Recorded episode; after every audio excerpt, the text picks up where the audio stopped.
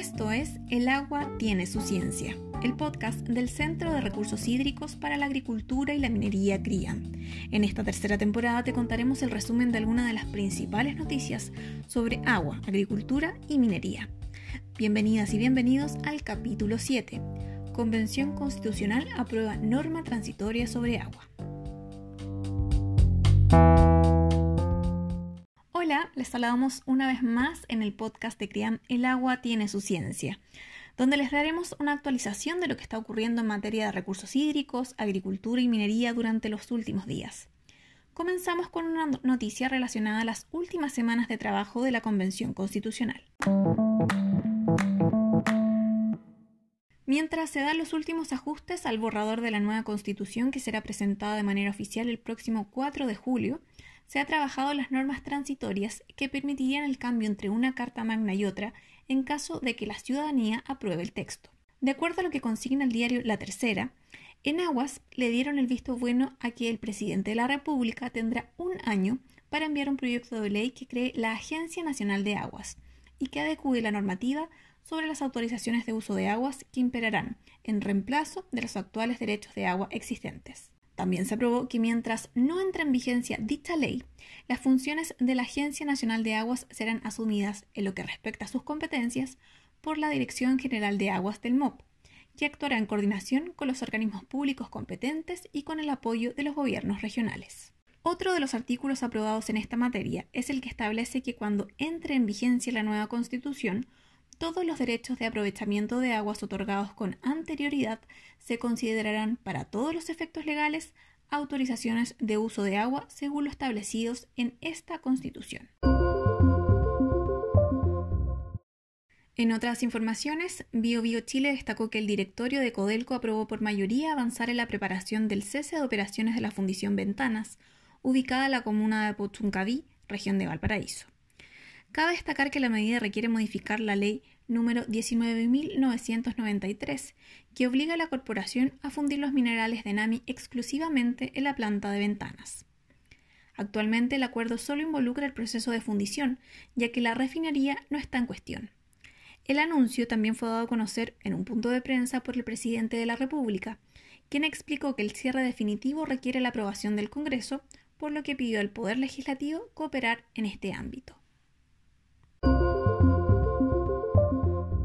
En los recomendados CRIAM de esta semana, les dejamos la invitación a descargar desde nuestro sitio web www.criam.cl el libro Análisis de ciclo de vida de los autores Gladys Vidal, Patricio Neumann y Almudena Ospido. El texto expone aspectos metodológicos claves para la adecuada aplicación de los enfoques de ciclo de vida a la gestión de recursos hídricos, haciendo referencia al estado del arte y a los debates que apuntan a los retos metodológicos más relevantes en una estructura de cinco capítulos. Fue presentado vía streaming el pasado 14 de junio y el conversatorio está disponible en nuestro canal de YouTube. Como siempre, los invitamos también a seguirnos en nuestras redes sociales donde nos encuentran como arroba criam. Continuamos con más noticias, esta vez de índole internacional. Según lo que publica CNN en español, inundaciones sin precedentes obligaron al Parque Nacional de Yellowstone en Estados Unidos a cerrar todas sus entradas y dejar a los lugareños atrapados. Inmediatamente al norte de este parque nacional, varias ciudades del condado de Park, en Montana, también están experimentando extensas inundaciones, las cuales han arrasado puentes y caminos, haciendo que sea inseguro viajar o imposible evacuar, dijeron las autoridades del condado. Los funcionarios también emitieron advertencias en muchas áreas para que los residentes eviten beber agua local debido a una tubería principal de agua rota y pozos sumergidos. Y para finalizar este episodio les contamos que el pasado 17 de junio se conmemoró el Día Mundial de la Lucha contra la Desertificación y la Sequía. Madrid fue sede del acto mundial para abordar este tema, en donde estuvo presente el presidente del gobierno español, Pedro Sánchez, quien, entre otras cosas, también se refirió a la ola de calor que atraviesa España y gran parte de Europa. Resaltó los efectos de la crisis climática plasmados en las temperaturas extremas de los últimos días, que, según contó, ya no son solamente una anécdota, sino que tienen efectos muy adversos en este país, de acuerdo a la información publicada por la agencia EFE. En el evento también participó virtualmente el secretario general de la ONU, quien ha alegado que para el año 2050 tres cuartas partes de la población mundial podrían vivir en sequía, y ha insistido en la urgencia y en los beneficios de actuar puesto que cada dólar invertido en proteger el suelo se multiplica por 30.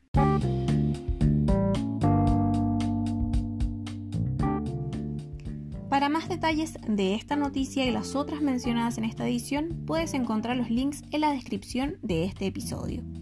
Muchas gracias por acompañarnos y nos escuchamos en un próximo capítulo de El agua tiene su ciencia.